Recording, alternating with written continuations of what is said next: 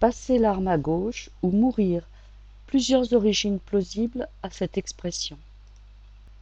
J'ai recensé plusieurs explications à cette expression passer l'arme à gauche qui veut dire tout simplement mourir.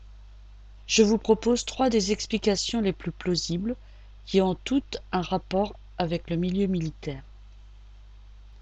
La première, au XIXe siècle, lors des guerres napoléoniennes, les soldats de l'infanterie de la Grande Armée en rang utilisaient de longs mousquets qu'ils devaient recharger très régulièrement après avoir tiré.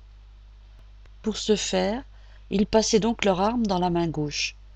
Comme les fusils étaient très longs, les soldats devaient se redresser et c'est à ce moment-là, désarmés et concentrés sur la recharge de leurs canons, qu'ils étaient le plus vulnérables. Beaucoup d'hommes ont perdu la vie dans ces conditions. Deuxième proposition, au temps où les hommes se battaient à l'épée, on apprenait aux gendarmes à désarmer d'un coup à gauche l'adversaire qui tenait son arme de la main droite.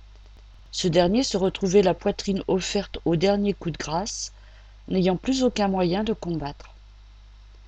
Troisième proposition, lors de funérailles militaires, les soldats passent leur arme à gauche, le canon vers le bas, en signe de deuil et de respect.